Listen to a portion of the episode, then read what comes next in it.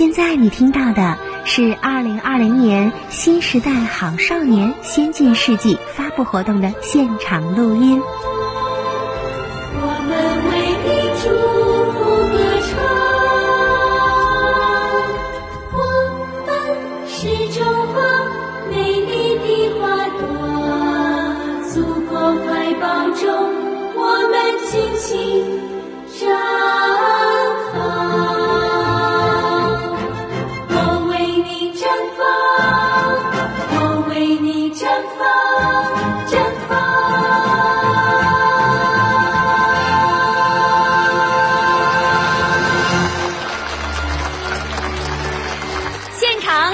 电视机前的观众朋友们，各位大屏、小屏前的网友们，大家好！跨入新时代，争做好少年。这里是由中央文明办、教育部、共青团中央、全国妇联、中国关工委主办，中央广播电视总台承办的二零二零年度全国新时代好少年先进事迹发布活动的现场，我是小鹿姐姐。大家好，我是刚强。今年啊，是新时代好少年先进事迹发布活动举办的第三个年头了。每年的活动啊，都会涌现出一大批事迹突出的青少年优秀代表，他们所展现出来的新时代中国青少年的亮丽风采，可以说成为了广大未成年人学习的榜样。党的十八大以来，习近平总书记高度重视未成年人思想道德建设，亲切关怀青少年健康成长，多次表达了对青少年的关怀和期待，并通过座谈、讲话、回信等多种形式寄予青少年。二零一九年七月十五日至十六日，习近平总书记在内蒙古考察并指导开展“不忘初心、牢记使命”主题教育时，就指出：“少年强则中国强，未来的竞争是年轻人的竞争。今天的年轻人是实现第二个百年奋斗目标的骨干和栋梁。同学们要志存高远，脚踏实地，学好知识，打好基础。”增长才干，将来为中华民族伟大复兴贡献自己的智慧和力量。青少年是祖国的未来，是中华民族的希望。只要孩子们遵循习近平总书记的嘱托，就一定可以挺立风雨，茁壮成长。我们这次活动也是经过了广泛宣传发动、层层推荐。严格审查、认真遴选，可以说是优中选优，最终推出了三十六名二零二零年度全国新时代好少年。今晚将会有十位新时代好少年当中的优秀代表走上舞台，另外二十六位获得者的名单也将在今晚的活动当中集中发布。首先，让我们一起来认识新时代好少年，来自北京的王杰同学。王杰，今年十六岁，是北京市第四中学高一的学生。王杰同学成绩优异，热爱科学。初中时加入学校机器人社团，参与训练一千多个小时，多次在区、市及全国比赛中获一等奖或金奖，并在 VEX 机器人亚洲公开赛获得全能奖。在世界锦标赛中，与团队获得初中组一等奖的好成绩。他细心观察生活，调研并撰写了北京望京地区已建成道路行道树的调查研究报告，为行道树的种植和管理提出建议，获2017年北京少年科学院小院士课题研究评选一等奖。利用周末和节假日深入调研，撰写。关于在望京北小河沿岸两侧绿化带内设立公共篮球活动场地的建议，在二零一八年第十届北京市中小学生科学建议奖评选活动中获科学建议提名奖。有请新时代好少年王杰同学上场。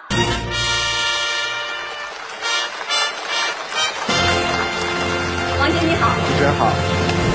小伙子个子好高啊！从刚才的短片当中呢，我们大家都可以了解到你的兴趣爱好啊，非常的广泛。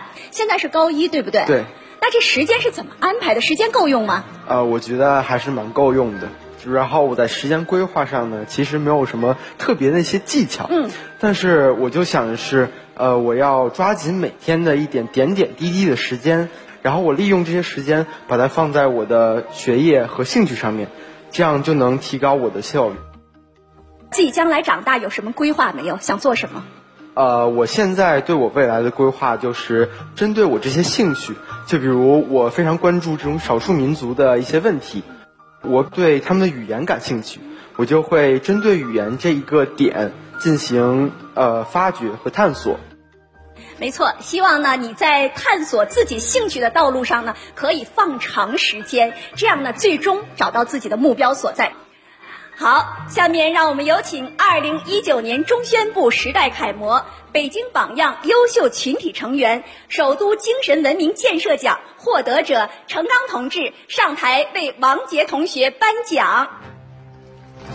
欢迎您，欢迎，王杰，祝贺你！谢谢老师。王杰，在科学探索的道路上，你经受了失败、痛苦和成功的洗礼。从你身上，我看到了新时代好少年的责任与担当。愿你永远保持勤于思考、勇于创新的优良品质，力争创造一个又一个中国奇迹，为实现中国梦注入更多的青春能量。王杰，加油！好的。再一次祝贺王杰，也感谢我们的颁奖嘉宾，谢谢您。做科学的挑战者。做时代的创新人，科学少年的追梦之路啊，紧扣时代脉搏，永不停歇，只有远方，没有终点。接下来呢，我们要带大家认识来自福建厦门的黄雨晨同学，我们一起来了解一下这个神奇的中国小子。黄雨晨今年十六岁，福建省厦门第一中学高一学生，品学兼优。爱科学，爱钻研，爱挑战。四年级开始参加各类电脑机器人竞赛，并获奖。进入中学以后，担任厦门一中机器人校队队长。二零一八年率队先后荣获 FLL 机器人华南赛区比赛最佳机器人表现奖和全国公开赛一等奖，获全国中学生信息学奥林匹克联赛普及组一等奖。CSP 中国计算机协会软件能力认证竞赛普及组、提高组两个一等奖。他还喜欢探索魔方奥秘，先后三次打破五魔方项目国内纪录，荣获亚洲魔方赛冠军。疫情防控期间，他录制视频分享学习经验，参与社区志愿服务，协助做好出入小区的体温检测，被评为厦门一中校级三好学生、优秀学生干部。福建省新时代好少年等荣誉称号。我们有请新时代好少年黄雨辰同学上场。雨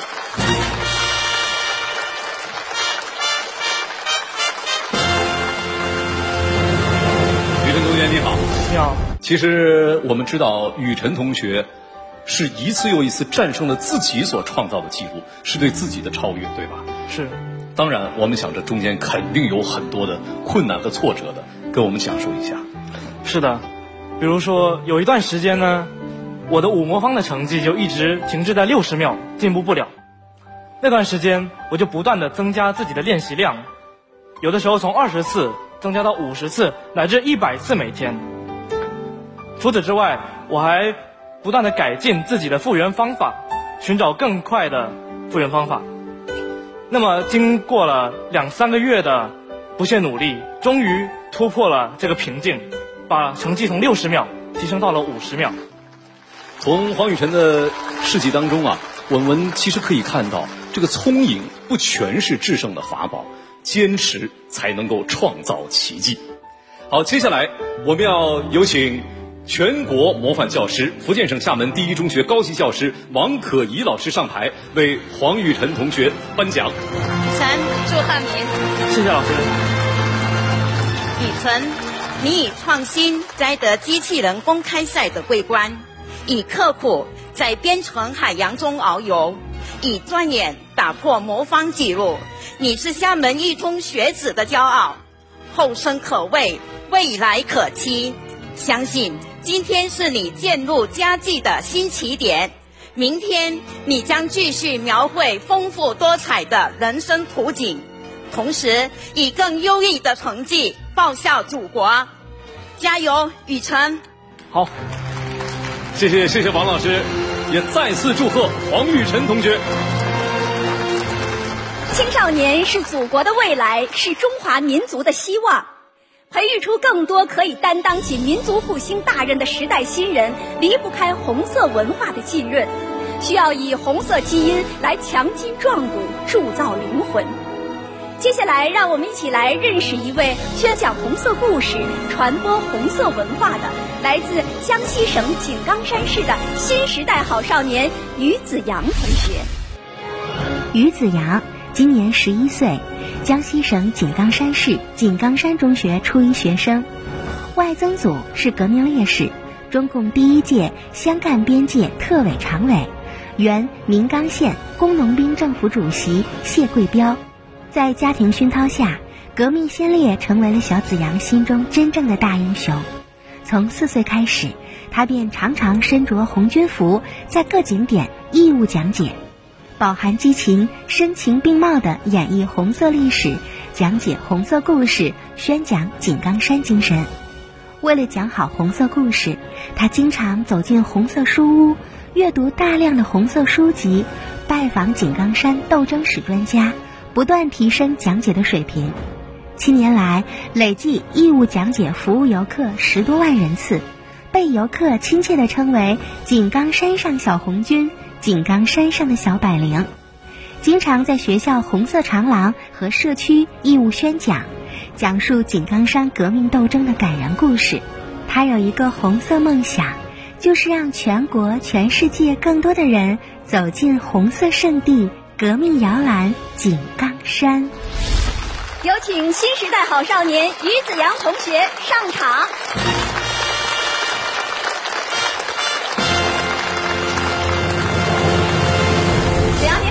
贺你，谢谢。你觉得我们现在作为每一位中学生来讲，应该怎样践行井冈山精神呢？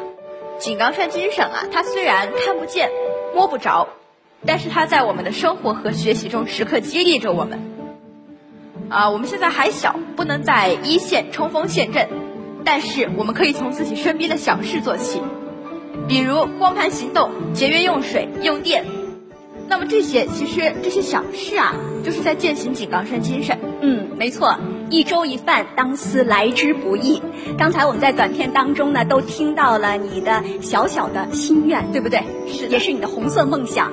那么我们也祝愿你的梦想呢，能够被更多的人所熟知，有越来越多的人都能够走进我们的红色圣地，听你和你周围的人一起来讲井冈山的故事，好不好？好，好。接下来，让我们有请全国教育系统先进工作者、江西省师德标兵肖建忠老师上台为于子阳同学颁奖。有请，欢迎您。子阳，恭喜！谢谢。子阳，真为你感到高兴，也为你自豪。希望你不忘初心，继续前进，在未来的日子里，继续当好井冈山精神的传承者和发扬者。加油！谢谢。再一次祝贺于子阳同学，感谢颁奖嘉宾，谢谢肖老师，谢谢您。北京二零二二年冬奥会和冬残奥会的脚步已经越来越近了，相信啊，到那时世界的目光将会聚焦中国。那接下来呢，要带着大家认识一位助力冬奥普及冰雪运动的小小宣讲人。他就是来自河北省张家口市的新时代好少年刘博洋。刘博洋今年十三岁，是河北省张家口市第七中学初一学生。刘博洋同学阳光向上，成绩优异，热心公益，主动帮助身边同学的学习生活，为宣传冬奥。组织成立学校迎冬奥、讲文明、树新风红领巾志愿者宣讲团，开展“我是环保小卫士”“小交警”“小手拉大手”等志愿服务活动，宣传办好冬奥意义，普及冰雪运动知识，发挥文艺特长，创编冬奥题材节目，利用节假日到社区义务演出。疫情防控期间，积极参加抗疫志愿服务，为社区的爷爷奶奶讲疫情的严重性、疏于防控的危害性和防控方法的科学性，拿出三百元压岁钱捐给县红十字会，为抗疫贡献力量。二零一九年被评为河北省三好学生、河北省新时代好少年。我们有请新时代好少年刘博洋同学上场。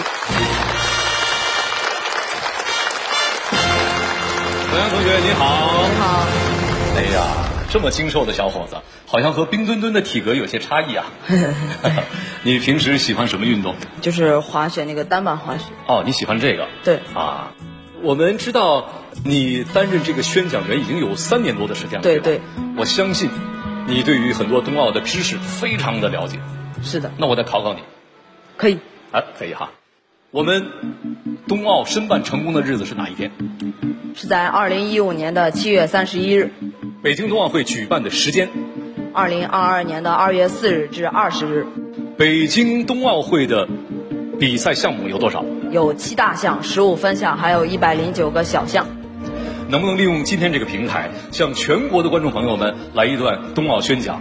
可以。来，我们掌声欢迎刘博洋。冬奥会是国际赛事，能够在我们国家举行，充分的说明了我国的强大。每一个中国人都应该感到骄傲、自豪，更应该了解冬奥、支持冬奥。让我们一起乐享冰雪，助力冬奥吧！哇，说的真好，言简意赅，而且很有气势。普及冬奥知识，宣传冬奥运动，传递冬奥梦想。我们在努力实现习近平总书记所提出的三亿人上冰雪的这个目标。看，我们的小小宣讲员在行动。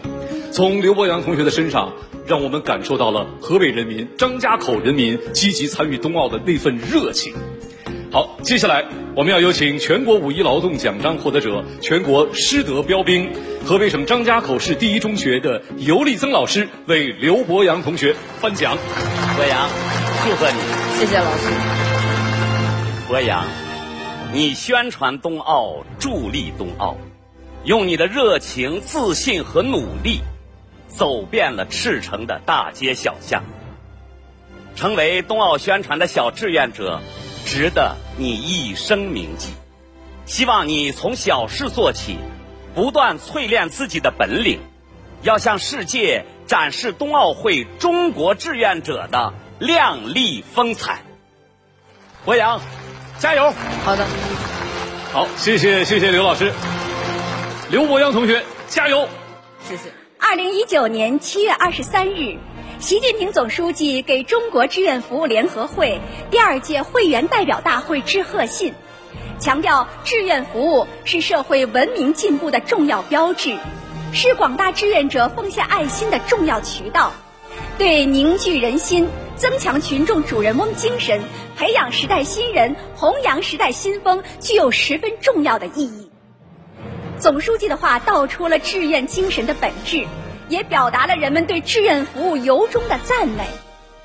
接下来，让我们一起来认识一位出生于志愿者之家、六岁就开始做志愿者，用自己的行动带动影响了当地的志愿服务。来自山西晋城的新时代好少年刘雨墨同学。刘雨墨今年十三岁，山西省晋城市第九中学初二学生，一家人都是志愿者。六岁开始就经常跟随父母参加志愿服务活动，九岁时在班里组建爱心银行，用收集废纸、塑料瓶卖的钱帮助孤寡老人和困难家庭。十一岁时在学校发起成立城南四小义工队，组织同学们开展义务植树、打扫卫生、文明引导等志愿服务活动。截止目前，累计参与公益活动三百二十九次，志愿服务时长八百三十六小时，帮扶孤寡老人和困难家庭二百七十五户。晋城市歌舞剧院根据他的事迹创编儿童剧《扣好人生》的第一粒扣子。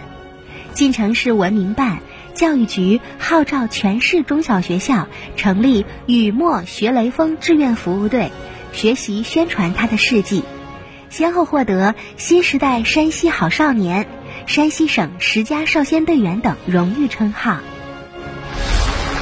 有请新时代好少年刘雨墨同学上场。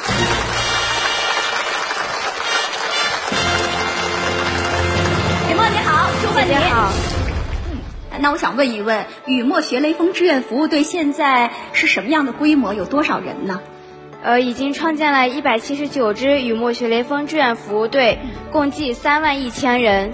哎，这个真的是一个庞大的队伍呀！相信呢，每一位志愿者都是一颗火种，可以影响和带动更多的人。你是从六岁的时候呢，就跟着爸爸做志愿服务，当时很小，觉得呢做这样的工作很有意思。那什么时候开始觉得这份工作从有意思变得有意义呢？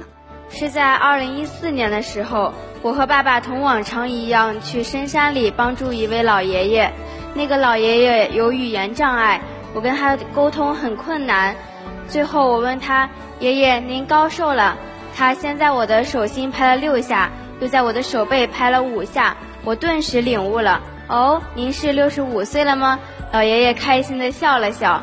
最后老奶奶跟我说：“好久没有看老爷爷这么开心地笑了。”我突然领悟到了“帮助别人，快乐自己”这句话的含义。其实，我认为慈善无大小，公益无界限。我们身边每一个小举动都是一种慈善，一种公益。希望呢，大家都可以向雨墨同学来学习，让人人成为志愿者，人人参与志愿服务，在未成年人的成长过程当中，像一颗金色的种子一样落地生根。下面有请全国最佳志愿服务项目“爱心早餐”项目的发起人、运城市第一时间爱心公益志愿者联合会会长张昌琴同志为刘雨墨同学颁奖，有请，欢迎。雨墨，恭喜了啊！谢谢。刘雨墨同学，你虽然年龄很小，但已经是一名老义工了。更可贵的是，你不但自己利用课余时间。做好事，而且带动了一批同学参与进来。希望你在以后不影响学习的同时，把公益坚持的做下去，成为合格的社会主义接班人。雨墨，加油！谢谢，再一次祝贺刘雨墨。感谢我们的颁奖嘉宾，谢谢您，谢谢。